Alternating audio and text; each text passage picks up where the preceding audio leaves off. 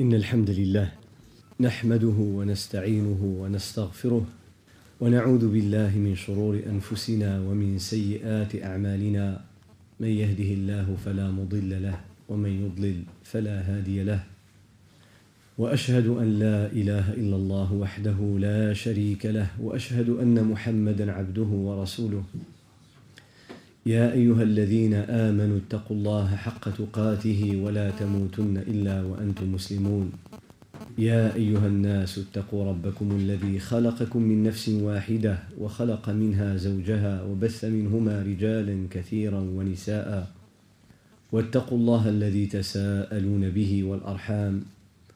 إن الله كان عليكم رقيبا. يا أيها الذين آمنوا اتقوا الله وقولوا قولا سديدا. يصلح لكم أعمالكم ويغفر لكم ذنوبكم. ومن يطع الله ورسوله فقد فاز فوزا عظيما. أما بعد فإن أصدق الحديث كتاب الله تعالى وخير الهدي هدي محمد صلى الله عليه وسلم وشر الأمور محدثاتها وكل محدثة بدعة وكل بدعة ضلالة وكل ضلالة في النار. ابدا بالترحيب بالاخوه والاخوات في هذا اللقاء وفي هذه المحاضره Donc c'est un accueil chaleureux que j'annonce et je partage avec mes frères et sœurs à l'occasion de cette conférence intitulée Les grands signes de la fin du monde. Comme d'habitude, j'ai quelques points dans cette introduction à rappeler à mes frères et sœurs à propos de l'importance de ce sujet. Premièrement, je rappelle que le fait de parler de la fin du monde ou des signes de la fin du monde, ça ne doit être en aucun cas un sujet d'histoire, d'amusement, de passe-temps. Parler de la fin du monde, c'est parler de la disparition de cette vie. C'est parler de notre avenir à nous. C'est parler de l'avenir de nos enfants, de nos descendants. Parler de l'avenir aussi de nos ancêtres et de nos parents. Parler de la destinée de chacun de nous. Qu'est-ce que tu vas devenir dans quelques années, quelques décennies ou quelques siècles, Allahu A'lam? Qu'est-ce que nous allons devenir? Cette planète Terre sur laquelle nous vivons aujourd'hui restera encore combien de temps, combien d'années, Allahu A'lam.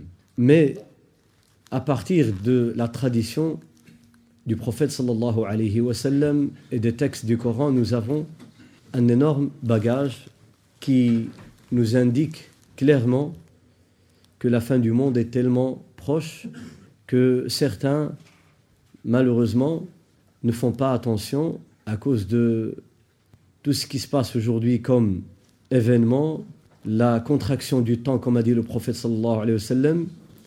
la vie tellement rapide qu'on ne voit pas le paysage d'une manière claire. Et nous sommes tellement emportés par la vie matérielle qu'on ne fait même pas attention à ce qui nous attend demain.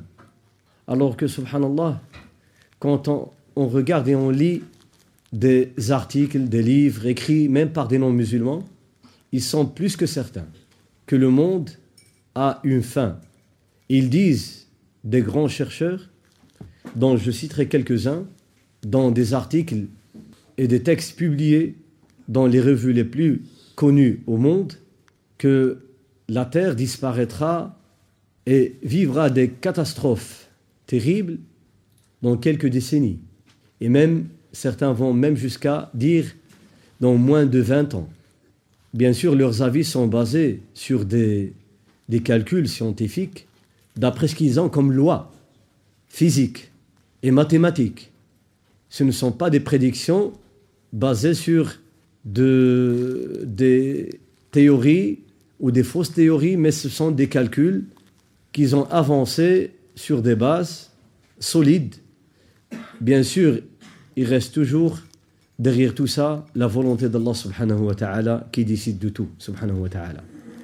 C'est lui qui décide du cours de l'histoire et de la fin de la vie, de la disparition de la terre, c'est Allah subhanahu wa ta'ala. Mais sachez qu'Allah a créé dans cet univers des lois qui font que tout est bien calculé. Tout est créé sur mesure, comme dit Allah subhanahu wa ta'ala. Donc, quand je vois ce que disent des grands chercheurs musulmans, non musulmans, de cette fin du monde, et que nous, je parle de la masse musulmane, qui sont des fois, qui des fois dans l'inconscience, l'inattention totale vis-à-vis de ces événements. À partir de là, je voudrais partager ces quelques instants avec mes frères et sœurs pour parler de ce sujet.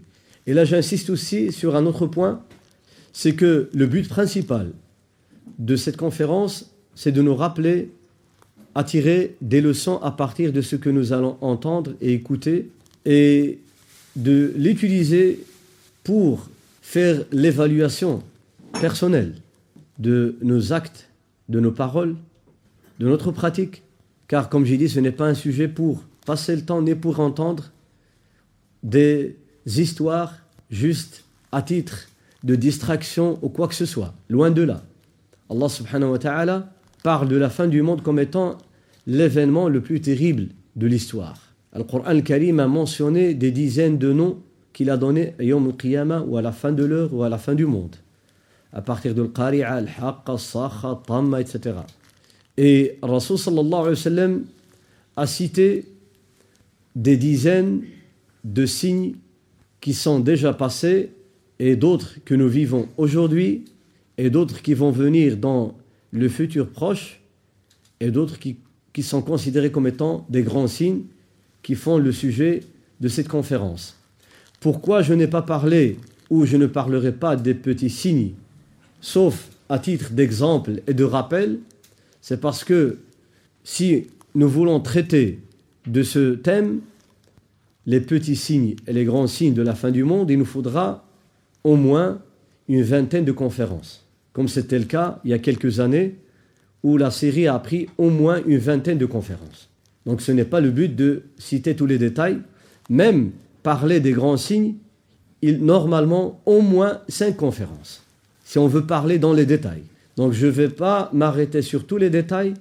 Je citerai ce qui est de principal, avec des fois des résumés sous forme de titres 1, 2, 3, 4, 5, etc., avec des textes à l'appui, et je m'arrêterai sur les leçons à tirer de la plupart de ces signes, subhanahu wa ta'ala. Je vous rappelle aussi que les signes de la fin du monde cités dans la tradition du prophète sallallahu alayhi wa ou dans le Coran al-Karim ne sont pas classés ni dans la tradition ni dans le Coran dans un ordre chronologique. Donc on n'a pas de référence sûre qui nous dit que le premier signe est tel et que le dernier est tel et que celui-là aura lieu à telle date et le quatrième à telle date, le sixième à telle date. Nous n'avons pas un ordre chronologique dans tous les cas nous avons quelques points où le prophète sallallahu wa sallam a classé lui-même certains événements, comme nous allons voir dans les grands signes de la fin du monde. Certains sont déjà cités dans l'ordre par le prophète sallallahu alayhi wa sallam, mais pas d'autres. Dans les petits signes, la même chose. Nous avons certains qui sont cités et bien précisés dans le temps par le prophète sallallahu alayhi wa sallam, comme le cas de la fitna qui a eu entre les compagnons du prophète sallallahu alayhi wa sallam, avec l'intervention de Hassan radiyallahu an, qui a concilié les deux parties musulmanes, qui est celle de Ali et Muawiyah radiyallahu anhuma, dont le prophète avait déjà prédit, et que ça fait partie des signes, des petits signes de la fin du monde. Donc nous savons quand est-ce qu'a eu lieu cette bataille ou cette fitna, ainsi que d'autres événements dont on a des informations sur du prophète sallallahu alayhi wa sallam. Mais il reste beaucoup d'événements où les savants, divergent sur leur classement ou leur classification dans l'ordre chronologique. Je prends l'exemple d'un hadith authentique dans lequel le prophète sallallahu alayhi wa sallam nous parle de ce feu énorme qui sortira du Hijaz. لا تقوم الساعة حتى تخرج نار بأرض الحجاز تضيء أعناق الإبل ببصرى وبصرى مدينة في جنوب سوريا le prophète nous parle de ce fameux, de ce terrible feu qui sortira du Hijaz et qui illuminera les coups des chameaux à Bousra au sud de la Syrie. Et ce signe fait partie des signes de la fin du monde, des petits signes. Là, les avis des savants sont de deux avis, un qui dit que ce signe est déjà passé, l'autre qui dit qu'il viendra vers la fin du monde, tout près de la fin du monde. L'avis le plus fort des deux, bien sûr, c'est celui qui dit que c'est signe qui est déjà passé. Et en 654 de l'Égypte, c'est-à-dire au 7e siècle de l'Hijra, à Médine. Bien sûr, il y avait des savants qui étaient présents à l'époque, comme l'imam Nawawi, rahimahullah, comme l'imam Abu Shama al-Maqdisi, rahimahullah, et d'autres savants. Donc nous avons des événements qui font divergence dans leur classement. Je m'arrête aussi sur un autre point, que classer les signes de la fin du monde en petits signes ou en grands signes, ceci fait partie aussi d'une terminologie choisie par l'ulama, par les savants, et qui est correcte. Ça veut dire que nous n'avons pas de texte qui dit que les signes sont de deux sortes, des petits et des grands. Mais comme pour toutes les sciences, il y a une terminologie qui nous permet de diviser les sciences, comme on divise par exemple dans la jurisprudence les qualifications juridiques, l'ahkam shar'iyya, wajib, haram, makruh, mustahab, mubah, etc. Et dans d'autres sciences, on divise par exemple dans l'aqidah tawhid en trois sortes, etc. C'est une terminologie. Alors là, on parle de grands signes et de petits signes c'est une terminologie pour distinguer les signes qui sont entre parenthèses des signes ordinaires et des signes qui sortent de l'ordinaire et qui sont tellement générales, tellement forts qu'on les classe parmi les grands signes. Donc c'est en deux mots, ce qui fait la distinction entre les petits et les grands signes, c'est la, force des grands signes, c'est la catastrophe causée par les grands signes, c'est la puissance des grands signes par rapport aux petits. De là, nous avons des savants qui parle de signes éloignés, de signes intermédiaires, de signes rapprochés ou proches. C'est par rapport à la fin du monde. Comme a fait le savant qui s'appelle El-Barzanji, rahimahullah, il parle des signes éloignés, c'est-à-dire des petits signes éloignés de la fin du monde, comme ceux qui ont eu lieu à, l'époque du prophète sallam. Déjà l'avènement du prophète sallam en représente un. La bataille entre Sahaba ou la guerre entre Sahaba est un autre signe. Il parle des signes intermédiaires tels que, par exemple, l'abondance des tremblements de terre, des assassinats, de le munkar, le blâmable, le commerce, l'argent, l'ingratitude à l'égard des parents, etc. Il parle à la fin des signes qui sont proches de la fin du monde, ce sont les grands signes. D'autres savants parlent des grands et petits, mineurs et des signes majeurs. Mais il est cité dans un hadith du prophète sallallahu alayhi wa sallam de Hudayfa, hadith dans Sahih Muslim, hadith de Hudayfa dans lequel il dit un jour, il dit Hudayfa nous montre pourquoi il avait ou il était le sahabi qui avait le plus de science à propos des signes de la fin du monde et de le fitan, ce qu'on appelle les épreuves, le fitan, que traverse l'humanité ou la communauté musulmane ou que traversera l'humanité à travers le temps jusqu'à la fin du monde. Il montre pourquoi, la raison pour laquelle il est considéré comme étant le sahabi qui connaît le plus dans ce domaine Eh bien, il dit parce que il était là où le prophète sallam, de un, lui c'est le gardien des secrets du prophète sallam. De deux, il était là présent quand le prophète sallam, un jour, il a tenu ce fameux discours sur le mimbar, en dehors de Jumu'ah bien sûr. Ça veut dire que des fois, le prophète sallam, pour tenir un discours, il montait sur le mimbar. Pas spécialement le vendredi. Depuis le matin, la prière de Subh, il a fait la prière de Subh Ensuite, il est monté sur le mimbar. Il a parlé de tout ce qui arrivera jusqu'à la fin du monde. Donc, il a prononcé un discours en citant quelques événements qui auront lieu après lui. Ensuite, jusqu'à la prière de Dhuhr, il est descendu. Il a fait la prière. Ensuite, il est remonté sur le mimbar pour continuer à citer les événements jusqu'à la fin du monde, jusqu'à l'Asr. Il est redescendu, il a fait la prière de l'Asr, il est remonté sur le mimbar pour continuer le discours jusqu'à le Maghrib, toute la journée, à citer tous les événements, les personnes qui contribueront à ces événements ou à ces fitnas. Même Hudayfa dit Je connais les noms des personnes qui seront à l'origine des épreuves, et des fitnas, et des catastrophes. Je connais même leurs parents. Hudayfa anhu.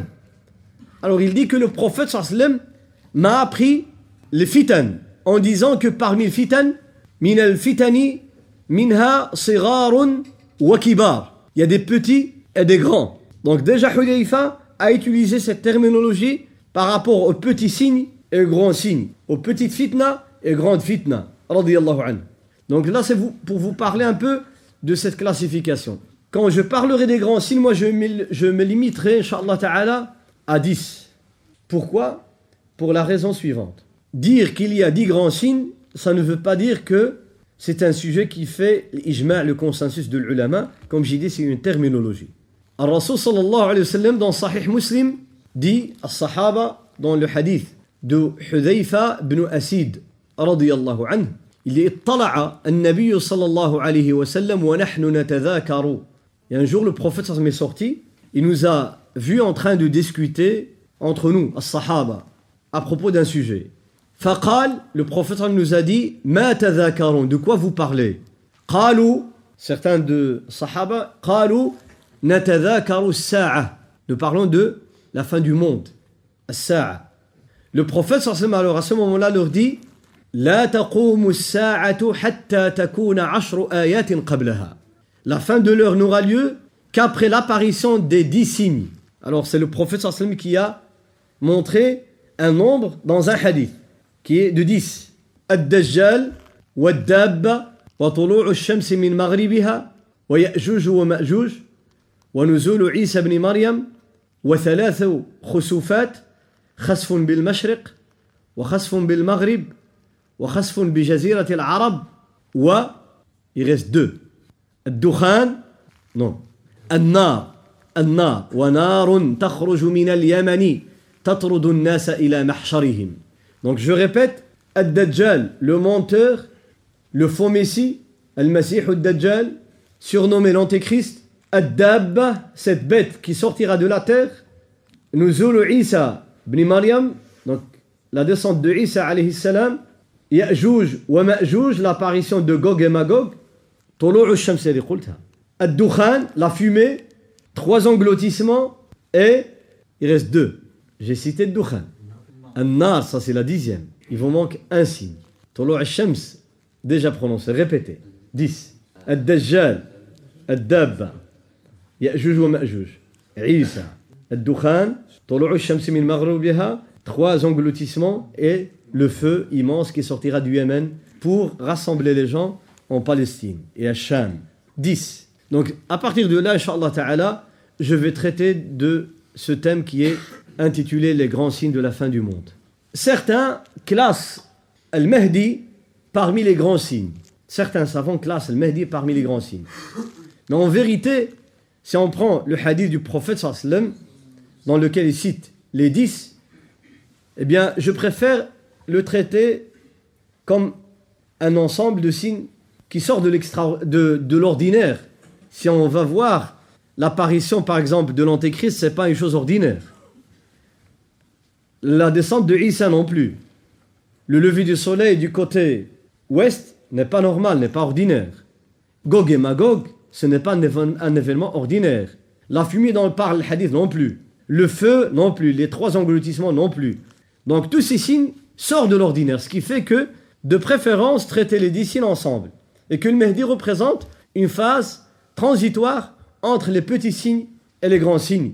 Et pourquoi pour certains savants le cite parmi les grands signes? Parce que l'arrivée de Mahdi ou l'apparition de Mahdi, eh bien, elle est tellement liée aux grands signes que durant l'époque de Mahdi, il y aura Isa salam, il y aura l'antéchrist Dajjal. Donc à la même époque, à la même période. Mais sinon, l'apparition de Mahdi n'est pas un événement qui sort de l'ordinaire.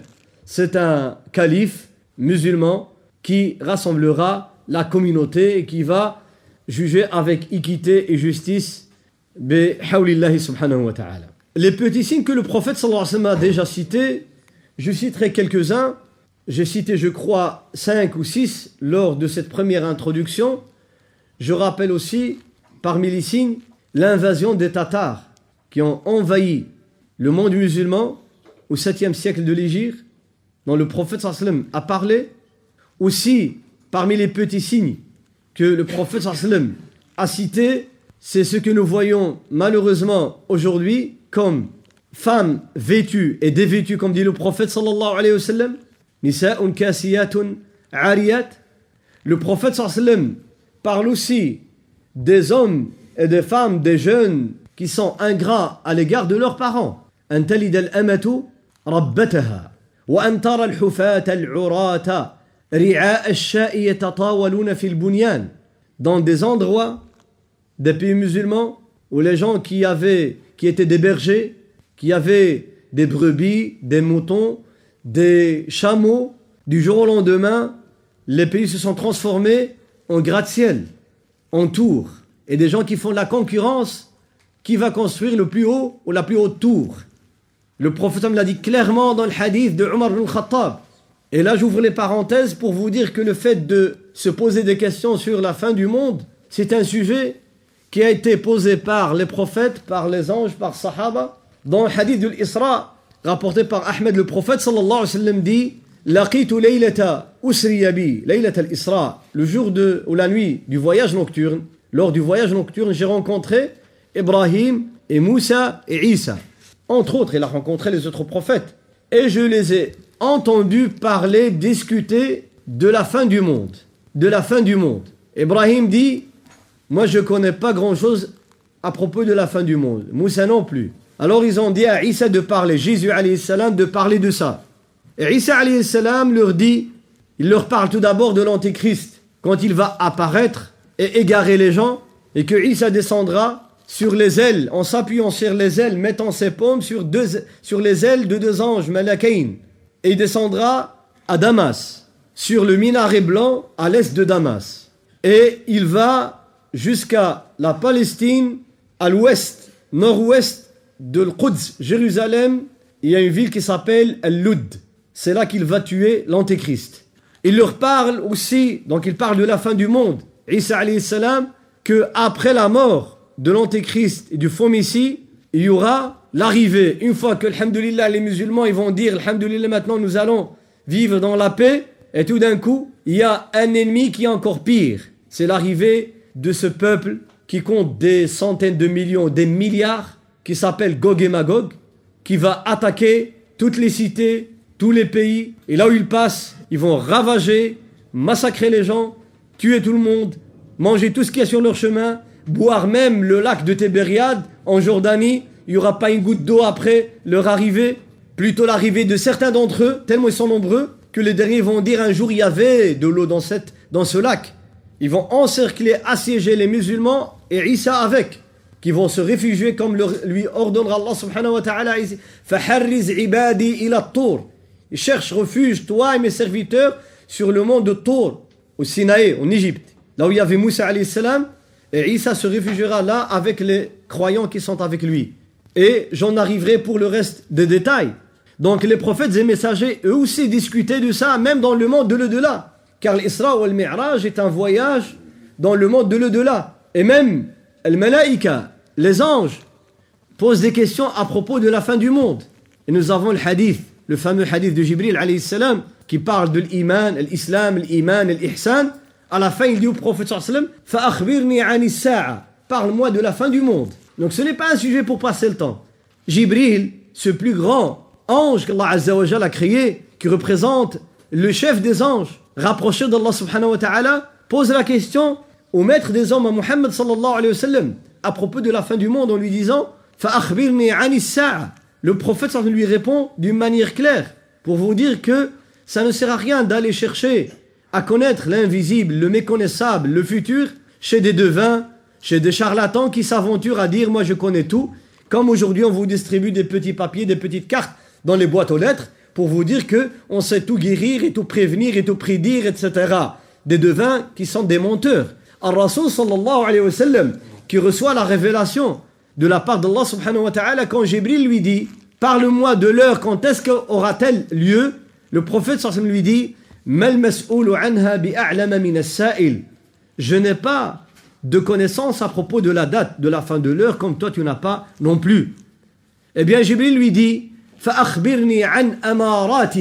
Alors parle-moi des signes de la fin du monde. Le prophète lui cite quelques-uns que j'ai cités, l'ingratitude envers les parents, la concurrence qu'il y a pour gagner dunya, etc., pour construire comme nous le voyons aujourd'hui. Et Allah subhanahu wa ta'ala, dans un passage du Coran, dit فهل ينظرون إلا الساعة أن تأتيهم بغتة فقد جاءت فقد جاء أشراطها فقد جاء أشراطها أي علاماتها Qu'est-ce qu'ils attendent Qu'est-ce qu'ils attendent فهل ينظرون الساعة إلا فهل ينظرون إلا الساعة أن تأتيهم بغتة Attendent-ils l'heure qui viendra les surprendre, les surprendre d'une manière improviste à l'improviste Ces signes sont déjà venus. Dit Allah subhanahu wa ta'ala فَقَدْ جَاءَ أَشْرَاتُهَا فَأَنَّا لَهُمْ إِذَا جَاءَتْهُمْ ذِكْرَاهُمْ Quand il viendra l'heure, à quoi ça sert le rappel Est-ce que tu crois qu'ils vont s'en rappeler Ils n'auront même pas le temps quand elle viendra. Car elle viendra soudainement, comme dit Allah subhanahu wa ta'ala. La ta'tihim illa baghta. Donc tous ceux qui avancent la fin de l'heure pour telle date, comme j'ai vu chez certains qui ont déjà avancé la date de 2028, la fin du monde, octobre 2028, d'autres qui ont dit 2000, 2100, entre 2122 jusqu'à 2130, je vais vous dire pourquoi. D'autres qui disent que d'ici environ 50 et des années, il y aura la fin du monde. Donc ils avancent des dates carrément. Allah dit. Le moment, personne ne le connaît. Ni Jibril, ni le prophète Mohammed sallallahu seul Allah. Même si nous, on connaît les signes, même si certains d'entre nous seront encore vivants, je dis bien si, à l'époque il y aura une grande partie des grands signes. Mais la fin, personne ne connaît, personne ne peut savoir quand est-ce qu'elle aura lieu. Parce qu'elle vient soudainement, par surprise, surprendre les gens, comme il dit dans le hadith sahih du prophète sallallahu alayhi wa sallam, que quand l'heure viendra, c'est-à-dire quand la vie prendra sa fin sur cette terre, quand le monde prendra sa fin, eh bien le prophète dit, les gens qui, qui seront à cette époque-là encore vivants sur terre, il n'y aura aucun musulman sur terre à l'époque de la fin du monde.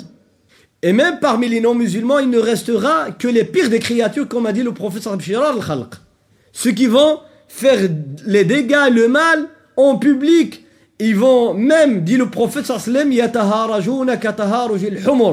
ils vont commettre la fornication devant tout le monde. Et l'heure va lui surprendre, arriver en un clin d'œil. Le prophète en parle, il dit, il y aura des gens dans le marché en train de faire des transactions, vendre, acheter. Ils n'auront même pas le temps de plier le vêtement, le tissu qu'ils vendent, et que l'heure leur a, ou bien les aura déjà surpris. Et que d'autres qui vont prendre des miettes ou de la viande ou de la nourriture pour mettre dans la bouche, il n'aura même pas le temps. Alors que la miette ou le morceau de pain, il l'a dans sa main. Il n'aura pas le temps de le mettre dans sa bouche qui sera déjà mort et qu'un troisième qui va aller traire du lait et prendre le verre pour boire, il n'aura même pas le temps de le boire ou de le donner à son fils ou à sa fille ou à sa femme. Tellement qu'il est surpris par l'heure, alors que pour lui, la vie était tranquille, il n'y a pas de fin du monde, il n'y a rien qui montre que c'est la fin du monde, mais il sera surpris par la fin du monde et par la fin de l'heure. Donc elle ne vient que par, par surprise et soudainement, comme le dit Allah subhanahu wa ta'ala, la succession des signes à partir du prophète sallam, qui est un signe de la fin du monde, jusqu'à l'arrivée des grandes batailles sur cette terre, jusqu'à l'arrivée ou l'abondance des grands tremblements de terre sur cette terre qu'on entend chaque jour, les engloutissements qu'on entend chaque jour, le taux de criminalité qui ne fait qu'augmenter, l'injustice qui se répand sur terre de plus en plus, et même les fitanes qu'on voit aujourd'hui, toutes ces épreuves qu'on voit, qu'on entend, partout. Il suffit d'ouvrir n'importe quelle chaîne de TV pour voir que il n'y a que des mauvaises informations. Guerre, tués, massacrés, maladies, épidémies, etc., etc., etc. Ce qui rend l'humanité dans une angoisse, dans une angoisse terrible. Et on avance de plus en plus vers, vers cette fin. Ceux qui ont avancé de date, moi je donne la règle. La règle, c'est à retenir. Personne ne connaît la date sauf un. C'est qui? Allah subhanahu wa ta'ala. Ce qui avance des dates se base sur quoi? De un, il y a dans un hadith rapporté par le Bukhari, dans lequel le prophète sallam nous parle des trois communautés, juives, chrétiennes et musulmanes, par rapport à leur durée de vie sur cette terre en tant que communauté, ont la présence de leur prophète jusqu'à le prophète sallallahu sallam, notre prophète, et puis du prophète jusqu'à la fin du monde. Il dit de la communauté juive, c'est comme quelqu'un qui a travaillé, Allah leur a donné la Torah pour la pratiquer, pour l'appliquer, alors le prophète me dit, ils ont travaillé depuis le Fajr l'aube jusqu'à la moitié de la journée. Ça représente la durée de la communauté de Moïse, la communauté des Juifs. Puis après sont venus les chrétiens qui ont œuvré selon les évangiles, ils sont restés de la moitié de la journée jusqu'à l'Asr, de vol jusqu'à l'Asr. Et de l'Asr jusqu'à le Maghrib, c'est qui? C'est la communauté musulmane. Car le Maghrib représente la fin du monde. Alors certains, qui ont écrit même des ouvrages, a écrit un, un contemporain, il dit que, selon les historiens, la communauté juive a vécu entre 2000 jusqu'à 2100 ans. Les chrétiens, jusqu'à entre Isa, Jésus, salam, jusqu'à Mohammed, 600 ans, 6 siècles. 6 siècles. Et si on ajoute les deux, on arrive de l'aube jusqu'à l'Asr. Alors pour trouver la période de la Ummah Islamia, alors il faut faire la soustraction 2000, 2100 moins, moins 600 pour donner l'autre moitié de la journée. Qu'est-ce qu'il reste? 1400 à 1500 ans. Nous sommes en quelle année? Hijriya 1430. Ça veut dire au maximum, maximum, il reste combien? 70 ans. Donc ça, ils ont fait ces calculs de cette manière. Je vous rappelle, la date, il n'y a qu'Allah Azzawajal qui la connaît. C'est pour cela qu'il y a un certain nombre de savants qui ont répondu à cet auteur pour lui dire arrête de dire n'importe quoi, jazakallahu khair. L'autre avis qui a avancé 2028 octobre au 2122, comme a écrit la revue de Newsweek, que vous connaissez, au 1992, 1992 il y a, pour ceux qui peuvent se procurer la revue, je leur conseille de la lire. Subhanallah. Subhanallah. Il y a des choses incroyables. 1992, il y a une comète qui est passée pas loin de la Terre, si vous vous rappelez très bien. Même ils ont parlé d'un été de pluie, d'astéroïdes et de bolides sur Terre. Qu'est-ce qu'ils ont mis comme titre? How the world might end. Comment le monde hein, prendra sa fin. Doomsday, c'est. À l'intérieur, c'est des, des, savants qui parlent, c'est pas des charlatans. Eux, ils parlent d'après ce qu'ils ont comme connaissance et comme calcul et comme science. Ils ont écrit comment la fin du monde aura lieu. Alors ils parlent de cet astéroïde, un, astéroïde qui s'appelle, au nom de deux savants qui l'ont découvert, Swift and Tattle. Deux. Swift et Tattle. Qui ont découvert cet astéroïde qui fait, dans sa période, pour qu'il revienne au même point de départ, presque 130 ans. Alors faites les calculs, 1992, après combien d'années il va revenir Pour eux, les calculs qu'ils ont, presque 97%, il ne va pas rater la Terre. Il l'a raté de peu, de peu, mais que le prochain tour, il va pas la rater. Pour eux, c'est la fin. C'est la fin. Pour eux, c'est la fin. Ils ont même été d'écrire, moi je rappelle maintenant, ce que les gens écrivent, non pas pour dire que ceci à 100%, ça sera vrai. Mais pour vous dire que les gens sont conscients. Il y a des gens qui sont conscients de ce qui nous attend. Tôt ou tard, quand on va parler des grands signes de la fin du monde, on parle des catastrophes. On parle des choses qui vont mettre l'humanité dans la faillite. Donc ces gens-là sont conscients de l'arrivée de ces catastrophes. Et ils disent que la vitesse à laquelle il va venir et arriver sur Terre, on ne sait rien faire malgré qu'ils ont des initiatives à envoyer des missiles nucléaires pour le faire sauter, exploser dans les ciels avant l'arrivée, ou envoyer des parachutes pour détourner sa trajectoire, ou autre, etc., ou pour faire fondre la glace, comme ça il change, il change de, de trajet. Mais tout cela ne pourra rien faire, en vérité. ils sont conscients de cela, ils le disent clairement. Ils disent que l'impact sur la Terre sera tellement terrible que tout ce qu'il y a sur Terre va être éjecté vers l'espace à une vitesse qui dépasse 30 000 km par heure. Et qu'il n'y aura pas une seule montagne qui résistera à ce choc. Et que la Terre se transformera en feu. En feu. Et que même le feu qui va s'allumer sur Terre à cause de l'impact va monter dans le ciel et que le gaz qui forme notre atmosphère, l'hydrogène et l'azote, va se transformer en acide brûlant et va aussi devenir inflammable et va rajouter encore du feu. et que l'atmosphère va se fissurer et se transformer à quelque chose qui ressemble à une rose. Ah, la lettre, il dit cela dans l'article. Ils ont même l'image. Ils ont fait des expériences. Même, j'ai entre mes mains, pour ceux qui veulent aussi jeter un coup d'œil sur un article. Donc, je n'ai pas encore commencé ma conférence à l'ombre des textes. Je veux que les frères et les sœurs soient conscients de, cet événement. Un article du samedi 9 avril 2005, Washington Post, le journal qui est connu. Un certain astronome qui s'appelle David Tolen. Il a pris des images d'un astéroïde qui est passé pas loin de la Terre, lui aussi. Il a pris ces images le 19 juin, très tôt le matin, en utilisant un télescope d'Arizona, l'université d'Arizona, très sophistiqué. Il dit It was a new near Earth object. C'est un objet qui était, qui est passé très très très proche de la Terre. Je me trompe de la traduction? Il l'a même surnommé au fugitif astéroïde. Pourquoi, à votre avis, il parle des surprises? Parce que pour eux, ces astéroïdes, on ne peut pas dire à quel moment ils peuvent nous attaquer. Bien sûr, tout est dirigé par Allah. Parce qu'ils parlent d'un nuage, même les savants musulmans parlent ça, d'un nuage d'astéroïdes et de roches et de pierres en dehors de, du système solaire. Et que ils sont là depuis le premier Big Bang.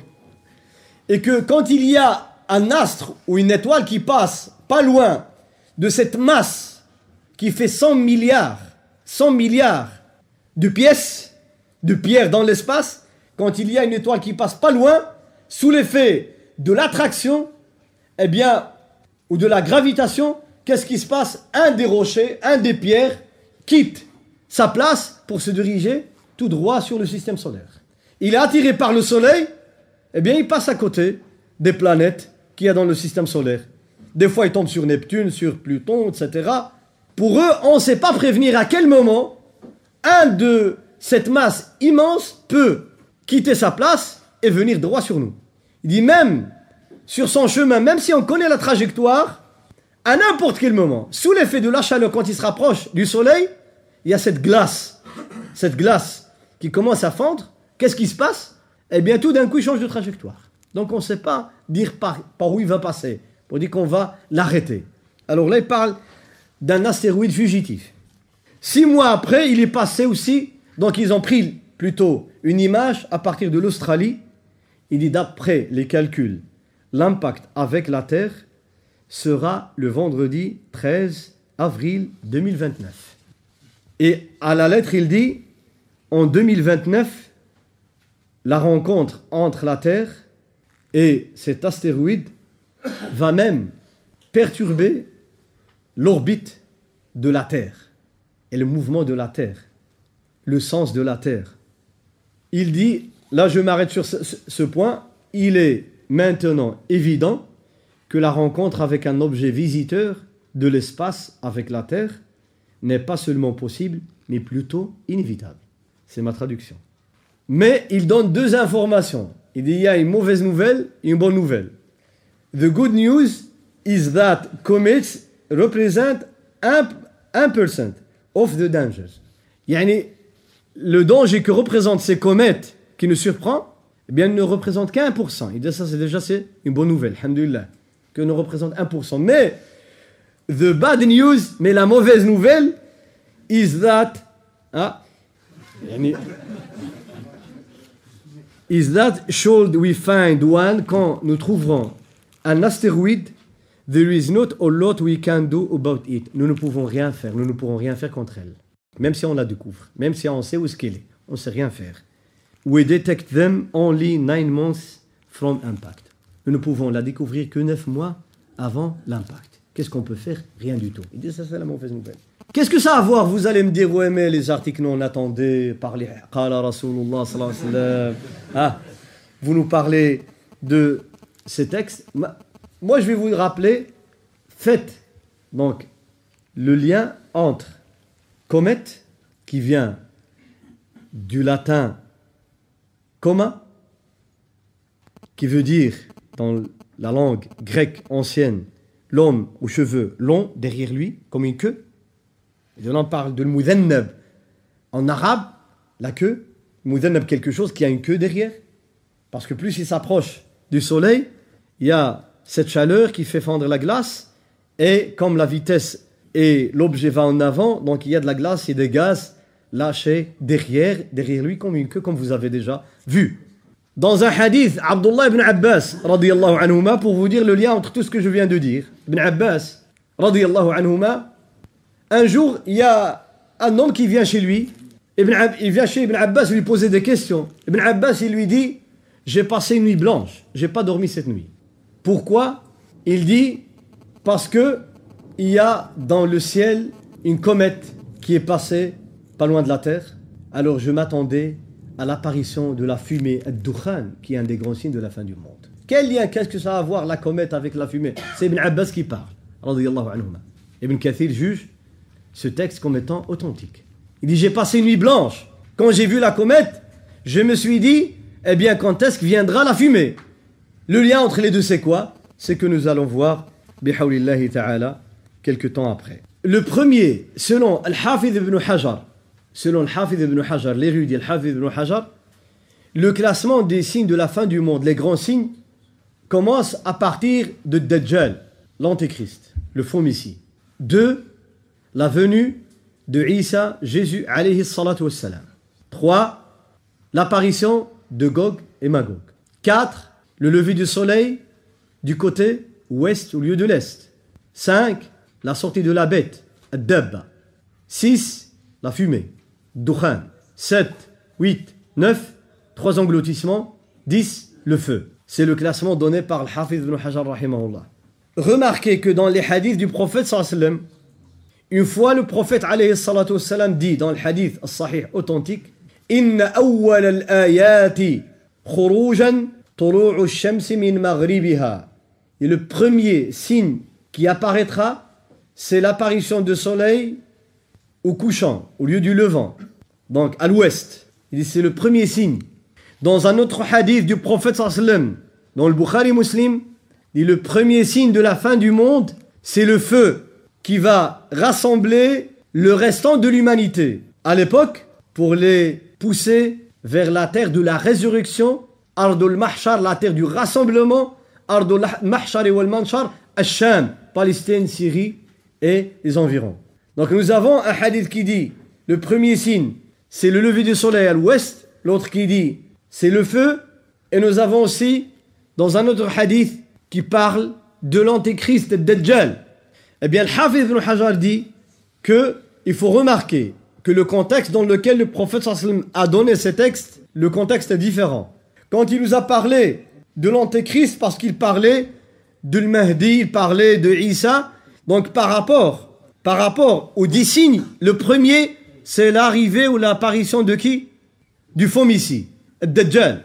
Alors là, il y aura des événements, l'antéchrist, le Messie, Isa alayhi salam, Gog et Magog, eh bien, c'est sur terre. Tous ces événements auront lieu sur terre. Il dit il y aura des événements dans le ciel.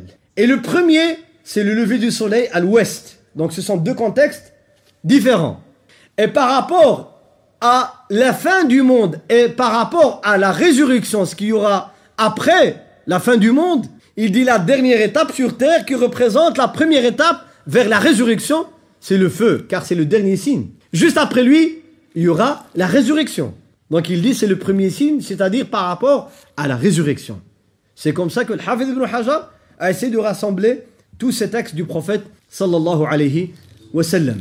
Commençons un peu par Ad-Dajjal, par l'Antéchrist, le faux messie, qui veut dire faux messie, qui veut dire menteur, qui veut dire imposteur, qui veut dire celui qui va parcourir des longues distances. Tout cela vient du terme Ad-Dajjal, Al-Kathab, Al-Mumawih, Al-Khadda' etc. Alors là, ce que nous avons comme description du faux Messie, si je les donne en détail avec les textes que j'ai avec moi, ça va nous prendre une conférence d'une heure et demie au moins, et même plus. Mais je donnerai juste les titres. C'est un homme jeune, court de taille, petit de taille, gros, des cheveux crépus, ondulés, plein de cheveux, mais qui sont courts, très courts, frisés, nez busqué, bonne, un œil effacé, l'autre saillant, comme s'il allait tomber, barbe qui ressemble un peu aux gens de l'Asie, Chine, etc., un peu longue, jambes, Rasul m'a donné tous les détails, jambes courbées, en parenthèse, hein, vous avez compris. Alhamdulillah. Et il va rester sur terre, la durée qu'il restera sur terre, pour vous dire qu'on est dans un monde à ce moment-là qui n'est pas ordinaire. Le prophète sallam parle de 40 jours. Sa durée sur terre, 40 jours. Mais ce, ne sont pas des jours normaux. Parce que le premier jour durera un an. Un an. Ça veut dire comme si le soleil va rester un an pour faire les 24 heures qu'on fait aujourd'hui. Donc au lieu des 24 heures, ça va durer un an. Ça veut dire peut-être que la rotation de la Terre, elle sera ralentie. Peut-être à cause de je ne sais pas quoi. Allahu A'lam. Il parle des astéroïdes qui vont bombarder, qui vont même changer l'orbite, comme ils disent, perturber les mouvements de la Terre et l'inclinaison de la Terre, etc. Allahu A'lam. Moi je dis Allahu A'lam. Mais tout ce qu'il y a, ce qui est sûr et certain, c'est que ce qui va se passer, c'est que la Terre ne sera pas normale. Le mouvement de la Terre ne sera pas normal, ne sera pas ordinaire. Un jour fait un an. Même les Sahaba, ils ont dit alors comment on va faire la prière, Ya Rasulallah? Nous avons cinq prières par jour. Cinq fois 365. Donc qu'est-ce qu'on va faire? Le professeur nous dit. Faites une estimation. Ça veut dire, essayez de faire une estimation entre deux prières, comme ça jusqu'à la fin de l'année. Donc il faudra prier toutes les prières avec estimation. Et le deuxième jour, donc après le premier jour qui dure un an, le deuxième jour durera combien? Une durée d'un mois. Un mois. Troisième jour, donc ce qui fait que ça, ça accélère de plus en plus. Deuxième jour, un mois. Troisième jour, Rasul il dit Kajumu'a. Jumu'a, c'est pas le vendredi. Les Arabes utilisent le terme Jumu'a, comme chez nos frères tunisiens, ils l'utilisent même aujourd'hui. Et même chez nous aussi, dans certains endroits, ils disent Jum'a, ça veut dire une semaine. Une semaine. Pas le vendredi, une semaine. Donc nous avons un jour qui fait un an, un deuxième qui fait un mois, un troisième qui fait une semaine. Le reste en deux jours, il reste combien? 37. 24 heures chacun. Pendant cette période, qu'est-ce qu'il va faire? Il va semer la terreur sur terre. Il va semer la terreur sur terre. Il sera tellement rapide, tellement avancé dans sa technologie, qu'il va faire toute la terre en 40 jours. Il va passer et voyager sur toute la terre, toutes les cités, tous les villages, toutes les villes, pendant 40 jours. Il ne laissera pas un endroit, excepté combien Il y aura des exceptions là où c'est pas entré. Ils sont en nombre de 4. Ils sont en nombre de 4. Mecca, la Mecque, Médine, l'Aqsa, Masjid al-Aqsa, à Jérusalem, Jabal al-Tour, le mont de Tour, là où il y avait Moussa alayhi salam, Moïse alayhi salam. Ce sont quatre endroits où il ne pourra pas mettre son pied. La Mecque, Médine, la mosquée de l'Aqsa, donc là, Jérusalem, et le mont de Tour. Là, il ne mettrait pas son pied. Et dans un hadith incroyable que j'invite les frères et sœurs à aller voir vous-même, dans le hadith authentique, le prophète sallam dit que le faux Messie viendra se mettre, se tenir debout sur Jabal Uhud, sur la montagne de Uhud. La montagne de Uhud, tous les musulmans la connaissent. Même ceux qui ne connaissent pas la montagne de Uhud, il va aller sur Google Earth, il va voir où est-ce qu'elle est. Donc c'est pas difficile aujourd'hui de, la voir. Il va se tenir sur la montagne de Uhud. Il veut entrer à Médine, mais il dit, l'Antichrist lui-même, comme il a dit dans un hadith dans Sahih Muslim, il dit, je ne saurais pas, je ne pas rentrer ni à Médine ni à la Mecque, car il y a des anges sur chaque entrée, le route ou bien les routes qui mènent à la ville de Médine et à la Mecque, il y a des anges gardiens qui gardent ces deux villes saintes. Et que chaque fois que j'essaye, ils me chassent. Il dit, je me mettrai, il va se mettre, se tenir sur la montagne de Uhud, lui avec ses armées derrière. Il leur dira, voyez-vous c'est quoi ça À Médine, ce palais blanc, ce palais blanc. Le texte a été dit il y a 14 siècles. Le palais blanc, il dit, هذا هذا قصر أحمد الأبيض le palais blanc de Ahmed c'est qui Ahmed c'est le prophète Mohammed sallallahu alayhi wa sallam comme a dit Jésus alayhi salam ومبشرا برسول يأتي من بعد اسمه أحمد Il dit, je vois devant moi à Médine, de la montagne de Uhud. Il a cette vue sur Médine. Je vois le palais blanc de Ahmed. Si vous allez maintenant voir la mosquée du ciel vue par les satellites, vous allez dire La ilaha illallah. Qui a dit à notre prophète il y a 14 siècles, où sa mosquée était faite de palmiers et de blocs de pierre, qu'un jour elle se transformera en palais blanc, c'est-à-dire en construction avec du marbre, etc. Blanc. Du ciel, c'est blanc. Blanc. Eh bien, il restera là, il ne saura pas rentrer à Médine, ni à la Mecque, ni à, à Masjid al-Aqsa, ni sur le mont de Tour.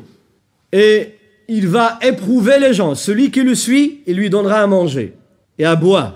Celui qui refuse, eh bien, il va rester dans une peine terrible. Il n'y a rien à manger, rien à boire. Pourquoi? Parce que le prophète nous parle de trois années avant l'apparition du faux Messie, trois années. Dans un texte authentique, trois années où, progressivement, la première année, un tiers des récoltes sur terre vont disparaître. Un tiers des pluies vont disparaître. Deuxième année, deux tiers. Troisième année, pas une goutte du ciel, pas un fruit de la terre qui sort. Et après, il y a l'apparition du Messie. Il va profiter de la situation économique difficile de la de l'humanité pour essayer de faire un chantage. Celui qui croit en moi en tant que Dieu, eh bien je lui donne ce qu'il veut. Et celui qui refuse, il va mourir. Même le prophète mais là, je m'arrête à certaines leçons que j'ai préparées à ce sujet par rapport à l'antéchrist.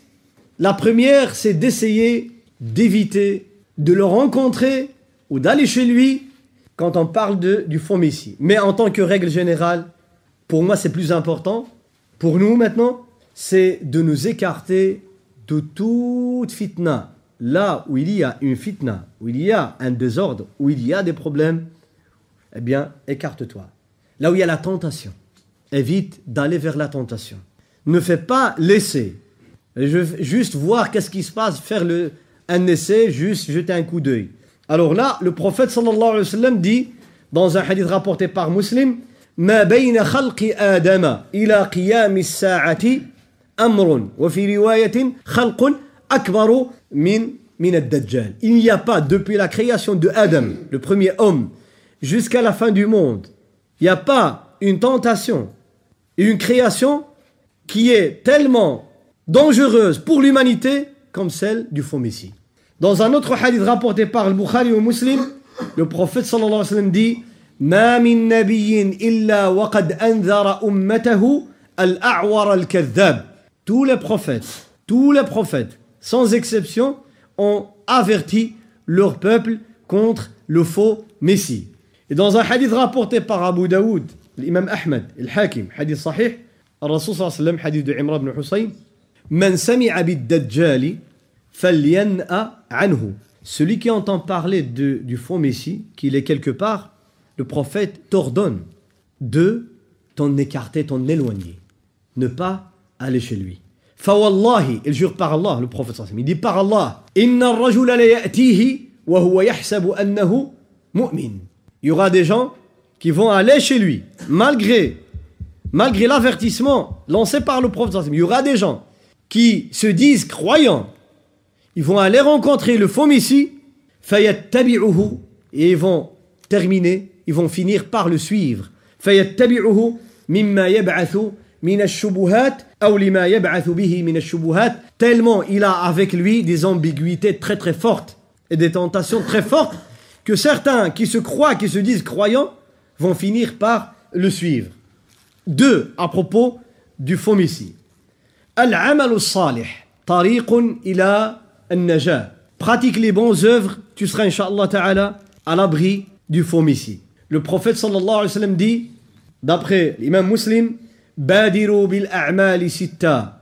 Œuvrez avant l'arrivée de six choses. Œuvrez, pratiquez, gagnez le hasanat, faites les bonnes actions, faites l'amal salih, faites le bien avant que ce sera trop tard. Avant six choses. Tulu'u shamsi min maghribiha, le lever du soleil à l'ouest, الدخان, la fumée, الدجال, le faux messie, الدابة, la bête, أو خاصة أحدكم أو أمر العامة. Troisième point, le fait de tenir fortement al-kitab, al-sunnah, au Coran et à la tradition du prophète sallam, ça t'évite de tomber dans les pièges de Ad-Dajjal. D'après Abi Darda, أن النبي صلى الله عليه وسلم قال حديث dans صحيح مسلم من حفظ عشر آيات من أول سورة الكهف عصم من الدجال celui qui mémorise dix versets les premiers de Surat la caverne eh bien il sera protégé contre le faux messie le fait de tenir le Coran au livre d'Allah subhanahu wa ta'ala. Et dans un autre hadith, rapporté par l'imam Ahmed, le prophète nous enseigne un dua, une invocation à dire lors de l'apparition du faux messie, comme ça tu seras protégé contre lui. Il va vous dire, je suis votre Dieu. Sayaqul, ana rabbukum. Qal, le musulman lui dira, lesta rabbana. Tu n'es pas notre Dieu. Lakin rabbuna Allah. Alayhi tawakkalna wa ilayhi anabna dans une version minka. Donc c'est un dua de dire nous, nous plaçons notre confiance en Allah et nous cherchons protection contre toi auprès d'Allah et qu'Allah nous, nous préserve contre toi. Eh bien tu seras protégé contre Ad-Dajjal. Cherchez refuge dans les maisons d'Allah, les mosquées, spécialement les mosquées que j'ai citées, le Masjid al-Haram, le Masjid al-Aqsa et Masjid al-Rasul sallallahu alayhi wa sallam, ou bien même sur le mont de Tour, il y a aussi là une mosquée, mais ce qui compte c'est le mont de Tour, le hadith rapporté par l'imam Ahmed et c'est un hadith qui est sahih. Cinquième point, je termine avec ce premier, ou cette première partie. Ne vends jamais ta foi pour manger et boire. Ad-Dajjal va essayer de t'acheter. Al-Rasul sallallahu dit معه جنة ونار وجبل من خبز وماء Il a avec lui, le faux Messie, un paradis, et donc il a avec lui des jardins, avec les fruits, avec tout, qu'il montre aux gens, et de l'eau, du feu. Le feu, il est réservé pour ses ennemis, les jardins et les ruisseaux réservés pour ses, pour ses, ses ses adhérents, ses alliés, ses élèves, hein, ses disciples, tout ce que vous voulez. Et il a avec lui aussi shayatin, comme a dit le prophète Il aura même avec lui shayatin, qui utilise le sihr, la magie, pour montrer aux gens des fausses, des fausses images. Le prophète me dit, ce que tu crois voir comme étant un feu, en vérité c'est un paradis. Et ce que tu crois voir comme étant des jardins, des ruisseaux, c'est un feu. Il utilise même la magie. Et il a avec lui du pain, des montagnes de pain, dit le professeur Ça veut dire qu'il essaiera d'acheter. Et même il dira aux gens qui n'ont pas assez de connaissances, il leur dit, est-ce que tes parents sont encore vivants? Il dira non. Il y a mon père et ma mère qui sont déjà décédés depuis longtemps. Il lui dit, qu'est-ce que tu vas me donner hein? Est-ce que tu vas croire en moi si jamais j'arrive à les ressusciter pour toi. Croiras-tu en moi comme Dieu? L'homme lui dira, bien sûr, car seul Allah ressuscite la mort. Bien sûr, après la mort de, des prophètes, et après donc la, que Isa est élevé au ciel, donc qui, à qui Allah a donné cette capacité de ressusciter les morts par la grâce d'Allah et la volonté d'Allah subhanahu wa ta'ala, eh bien, qu'est-ce qu'il va faire? Il va ramener deux shaitans un qui prend l'image de son père et l'autre qui prend l'image de sa mère. Alors l'homme, là, il va tomber car il va dire c'est vrai, ça c'est mon Dieu. Il va le suivre. Tellement il va tenter les gens à le suivre et à mécroire en Allah subhanahu wa ta'ala. Sa fin sera, comme j'ai dit, près de Jérusalem, dans la ville de Lud, par les mains de qui? De Isa alayhi. Et quand il descendra, donc c'est le deuxième grand signe, à Damas, alors là, il va faire la prière, mais pour montrer à la communauté musulmane que lui, il va pas apporter une autre religion, qu'il ne fait en vérité qu'un anneau dans cette chaîne de prophètes et messagers. Et comme le dernier des messagers, c'est le prophète Mohammed, lui sera un membre de sa communauté. Alors là, il va faire la prière derrière le calife musulman de l'époque. Selon beaucoup de savants, ça sera le Mahdi, Donc il dirigera la prière et Isa derrière lui fait la prière. Et ensemble ils vont aller se diriger pour aller tuer et finir avec le faux Messie, Al-Masih al-Dajjal. Et subhanallah, yani, euh, dans Sahih Muslim, euh, un jour le prophète sallam, euh, était content d'entendre un homme des gens du livre, c'était un chrétien arabe, qui a dit la même chose qu'a dit le prophète sallam. C'est-à-dire il est venu appuyer ce qu'a dit le prophète sallam. Le prophète était tellement content de dire aux gens, vous avez vu? Donc c'est un moyen de leur dire que moi ce que je dis est vrai. Parce qu'il leur avait parlé à Sahaba et aux gens de Médine. Il y avait des gens du livre, il y avait des musulmans, Sahaba. Il leur avait parlé de l'antéchrist du faux Messie. Comment il est. Et il leur a parlé de la fin du monde, les signes de la fin du monde. Et tout d'un coup, il y a un chrétien arabe qui arrive qui s'appelle Tamim. Tamim al-Dari. Après, il est devenu musulman, anhu. Il vient dire Ya Rasulallah, je vais te raconter une histoire. Un jour, je suis sorti en mer, moi et mes compagnons. Nous avons pris un bateau.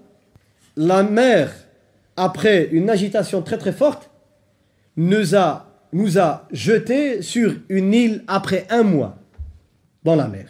Nous avons passé un mois dans la mer, perdus. Et nous nous sommes trouvés sur la plage. Nous avons débarqué sur une île qu'on ne connaît pas. Et tout d'un coup, on a rencontré ça, une espionne. Un être comme une femme avec des cheveux très très longs. Comme les gens qu'on voyait dans les. qu'on nous montre. Ah, les gens primitifs, etc. Moi, entre parenthèses. Les gens de la caverne, entre parenthèses. Mais il y a des gens comme ça, il y a, ça existe. Il dit, on n'arrive même pas à, faire, à distinguer le devant du derrière. Tellement, elle a du cheveux très très longs. Ils ont dit à cette créature, qui es-tu? Elle leur a dit, je suis le Jessas, l'espionne. Et sur cette île, il y a un homme dans une caverne, il vous attend, il a envie, il a envie. Il a envie d'entendre de vos nouvelles. Qu'est-ce que vous lui apportez comme nouvelles? Parce qu'il est enchaîné, il ne connaît pas ce qui se passe ailleurs.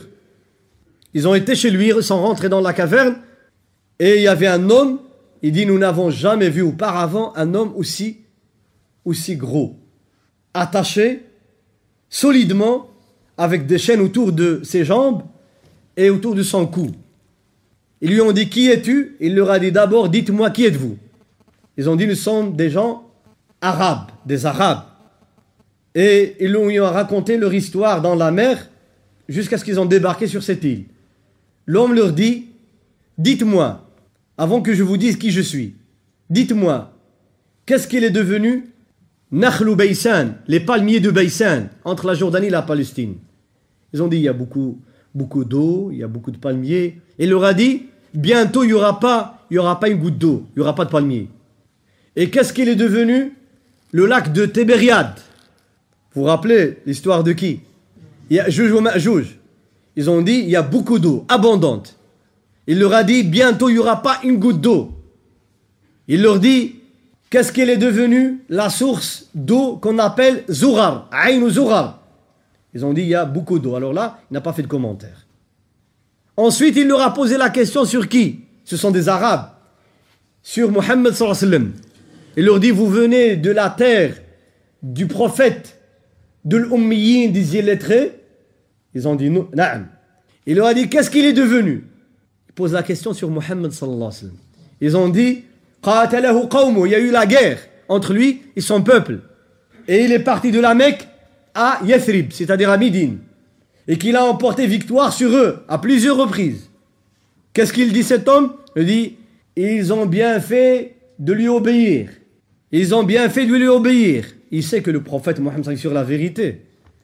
Alors là, ils ont dit Qui es-tu? Il leur a dit Inni al-Masih, le faux Messie. Wa an akhruj fa fil ard.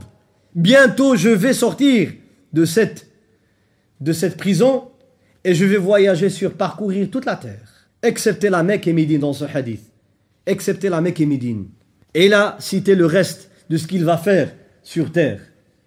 Donc nous avons là un témoignage d'un homme qui était chrétien et qui a rapporté la même information qu'a dit le prophète sallam des signes de la fin du monde. Et Isa salam, quand il viendra, comme j'ai dit, c'est un signe parmi les grands signes de la fin du monde. Il est au ciel, le prophète l'a rencontré lors de l'Isra ou le Mi'raj, il viendra une deuxième fois, il va tuer le porc sur terre. Il va exterminer le porc, Isa. Et avant donc l'apparition du Isa, quand il va finir avec l'Antéchrist, avant qu'il le forme ici, les musulmans et Isa salam vont vivre, même les gens du livre vont croire en lui à ce moment-là. Tous les gens qui seront présents à l'époque de Isa, quand il va redescendre, tout le monde va croire en lui comme étant le prophète d'Allah subhanahu wa ta'ala. Parce qu'il est là, il va parler et dire la vérité, qu'est-ce qu'il est? Alors ils vont rester en paix, vivre en paix, et tout d'un coup, il y a l'arrivée du troisième signe. Il y a Juge ou cette communauté qui est quelque part sur terre, derrière un barrage qu'a construit un roi dans l'histoire qui s'appelle Dhul. Certains historiens avancent la date de 529 avant Jésus-Christ. Il est décédé. C'était le Coran, Surat al-Kahf nous parle de ce roi, un roi qui était juste, fort, puissant. Il y a des gens qui disent c'est Alexandre le Grand, etc. Mais en vérité, ce n'est pas la même époque ni la même description. Tout ce que nous savons, c'était un roi juste, puissant, qui a parcouru, presque toute la, la terre connue à l'époque. Il avait le règne sur, tous les continents connus de l'époque. Et parmi les choses qu'il a rencontrées, des peuples du côté est de la planète, en Asie, qui étaient souvent attaqués par deux populations qu'on appelle Gog et Magog, Ya'juj ou Ma'juj, bien Ya'juj wa Ma'juj, qira'atan sahihatan, eh bien, qu'est-ce qu'il a fait?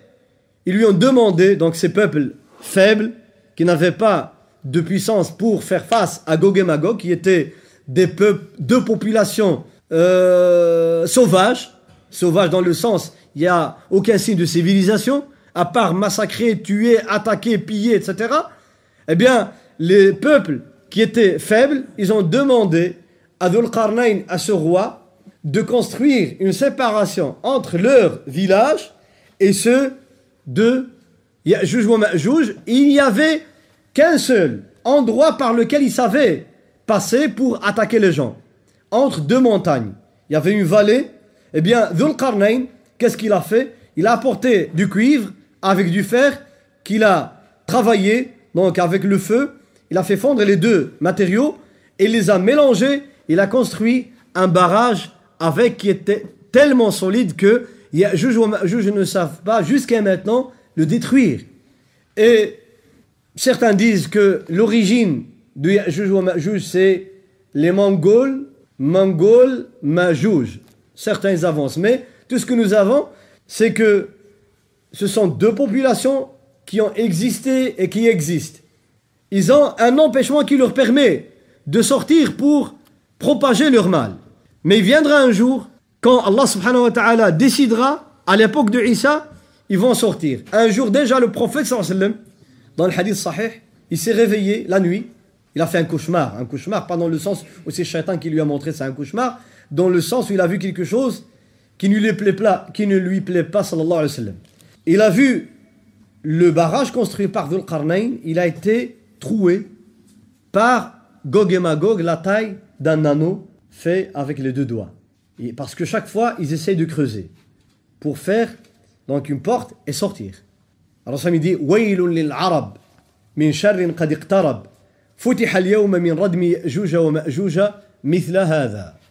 À la fin du monde, au temps de Isa, ils vont arriver à sortir. Alors là, ils vont traverser des pays pour venir pour venir où? Venir à Sham, à la terre de Palestine, de Sinaï en Égypte. Et Isa salam, Allah lui ordonnera, lui dira, prends les croyants qui sont autour de toi, et prends les serviteurs, mes serviteurs, et cherche refuge sur le mont de Tour. Alors ils vont rester là, ils sont assiégés. Les autres qui arrivent, ces milliards de gens, ces centaines de millions, qui massacrent, qui tuent, ils vont tout manger et tout boire, même le lac de Tibériade, il n'en restera pas une goutte. Ils vont aller assiéger Isa salam avec les croyants qui sont avec.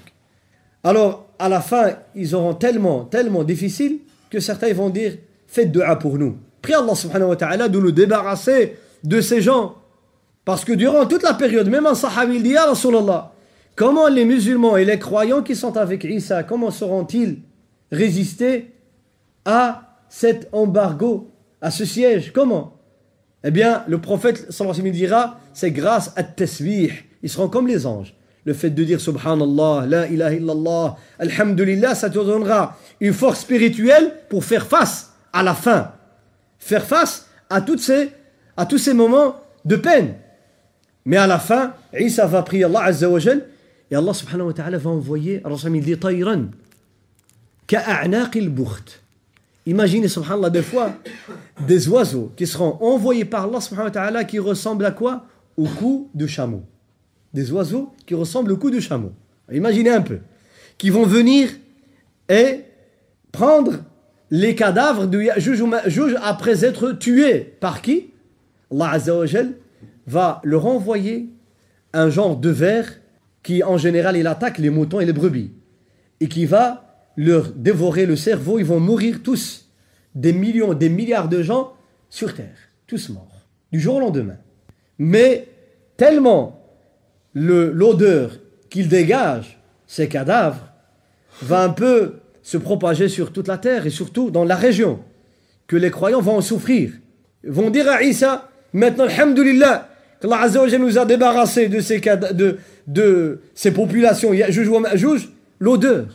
On ne sait plus bouger. Alors il va prier Allah Ta'ala qui va envoyer ces oiseaux et qui vont prendre ces cadavres, les jeter, comme dit le prophète, là où Allah décide. Subhanahu wa ta'ala. Il veut. Ensuite, il y aura de la pluie abondante qui va descendre pour laver toute la terre là où il y avait les cadavres.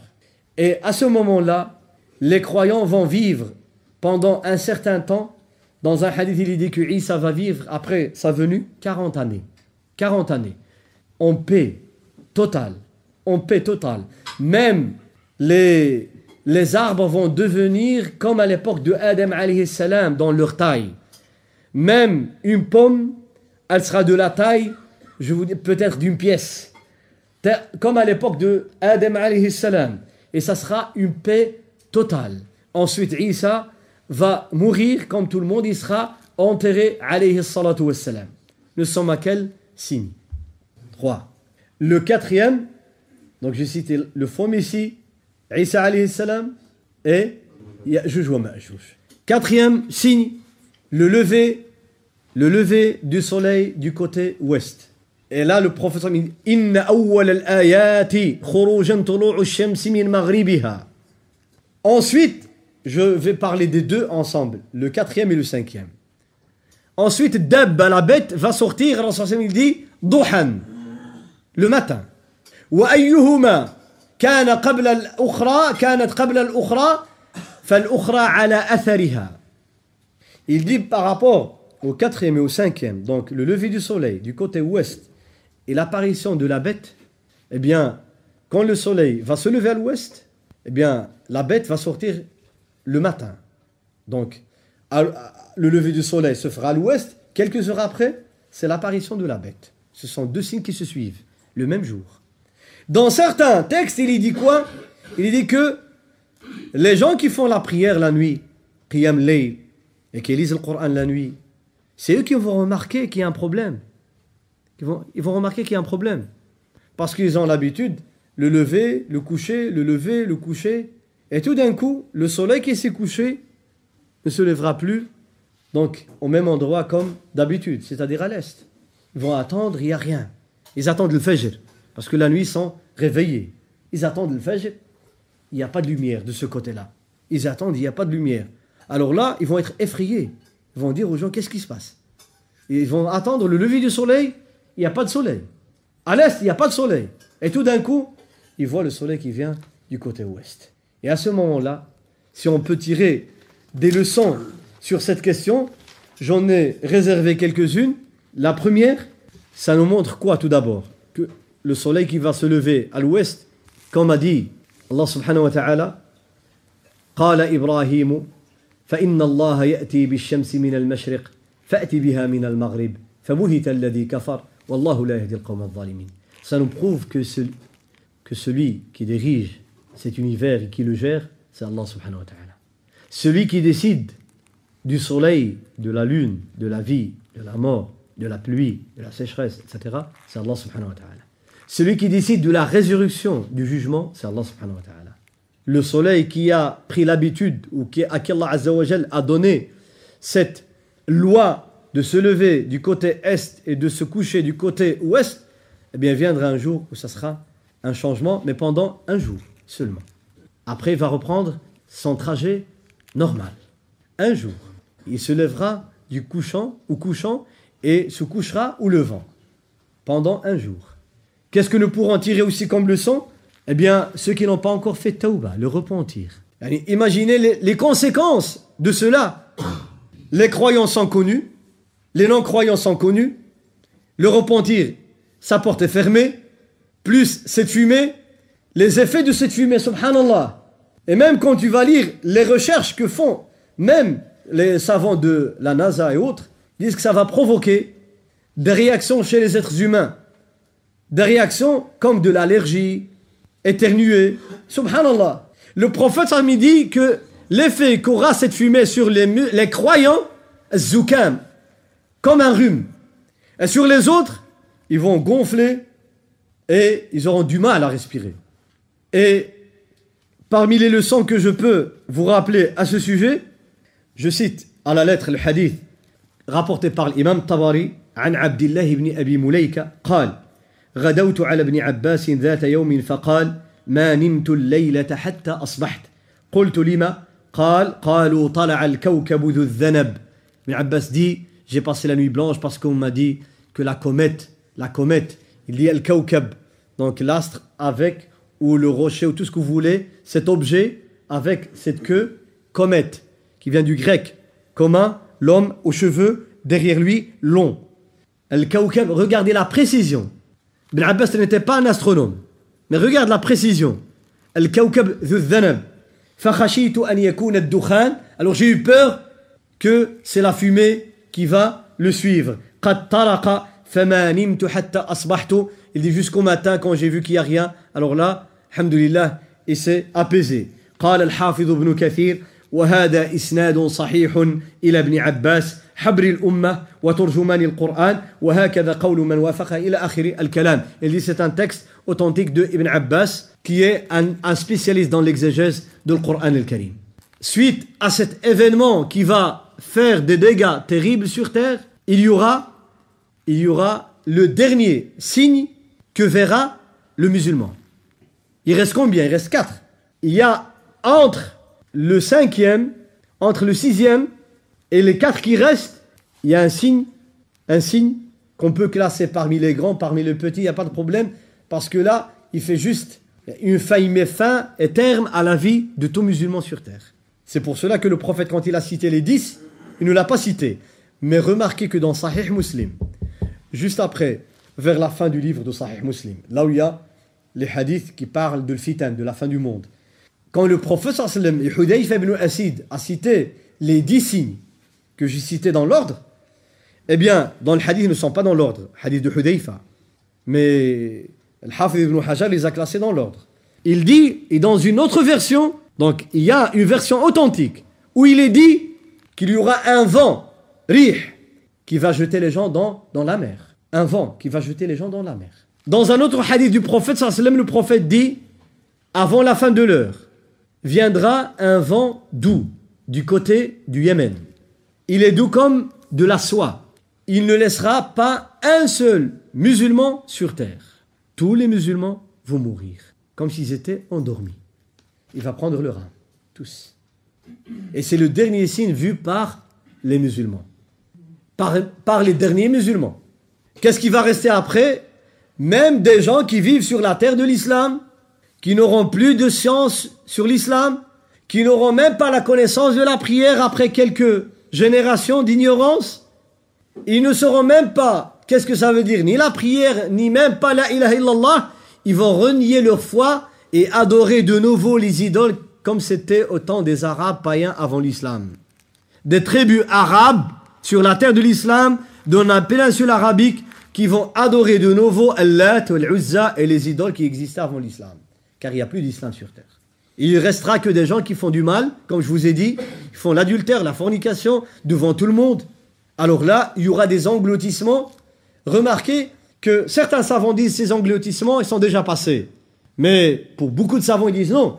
Parce que là, ce ne sont pas des engloutissements ordinaires. Sinon, on en voit et on entend de temps à autre, en Asie et ailleurs, des montagnes qui disparaissent, des villages qui sont sur le sommet des montagnes du jour au lendemain, ça disparaît. Subhanallah.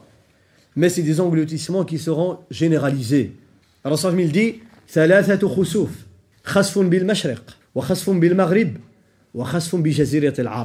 un engloutissement qui fera disparaître une vaste région du côté ouest, l'autre du côté est, l'Asie, etc. Et le troisième dans la péninsule arabique. Après tous ces événements, remarquez déjà la famine avant l'arrivée de Dajjal, les guerres avant l'arrivée de Dajjal.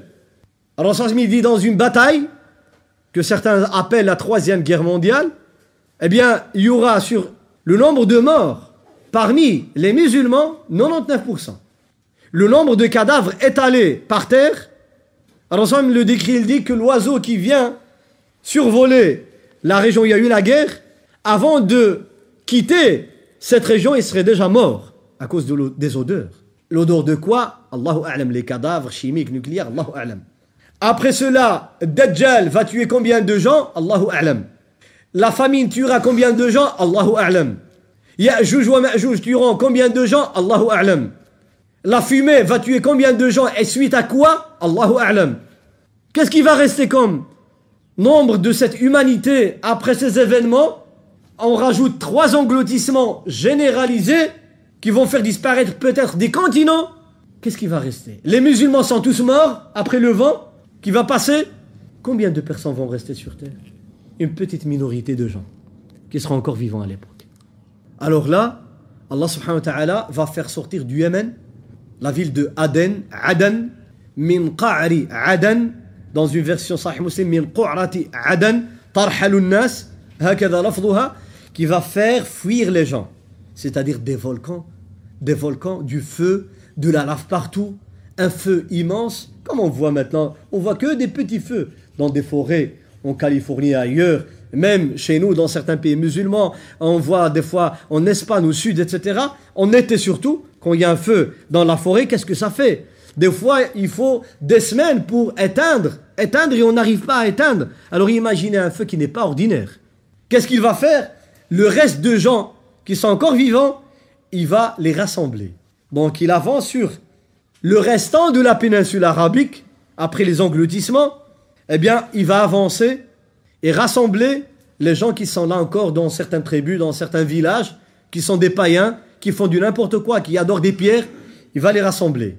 Et dans ce sens, il nous parle de trois, de trois groupes. Certains vont fuir, vont fuir le feu sur des montures. Donc ils vont fuir. Aller où? Vers la Palestine et la Syrie. C'est le feu qui les guide, de gré ou de force.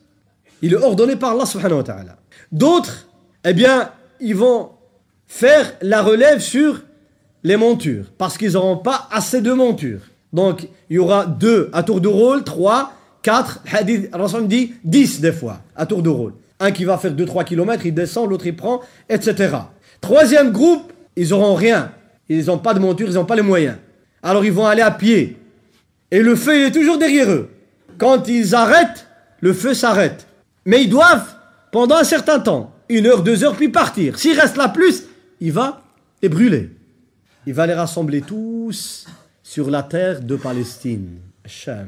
Quand ils seront tous là, comme c'est le dernier signe, eh bien là, il y aura le cri de l'ange Israfil alayhi salam. Le premier cri quand Israfil, l'ange, soufflera dans la trompe pour anéantir toutes sortes de vies dans cet univers. Et tout le reste de l'humanité va mourir, les djinns vont mourir, les anges vont mourir, il nous restera que Allah subhanahu wa ta'ala. Et ce sera la fin du monde. Wa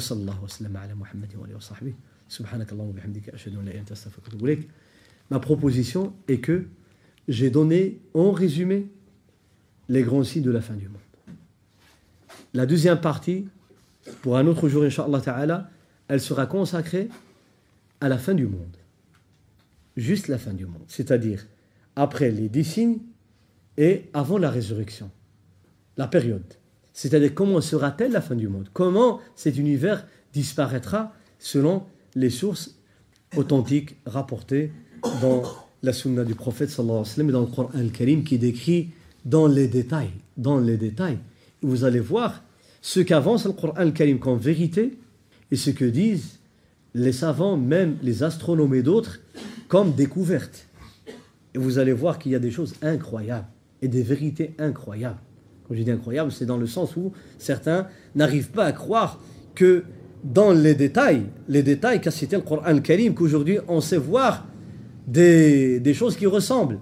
Et que les savants de l'astronomie avancent des vérités pour eux qui disent que la fin du monde, elle sera de telle sorte, de telle sorte, 1, 2, 3, ils donnent des détails. Et quand tu vas comparer ça au Coran, les images que décrit le Coran, subhanallah, al-alim, quelle, quelle, je dirais pas quelle coïncidence, mais quelle vérité qu'Allah subhanahu nous a donnée.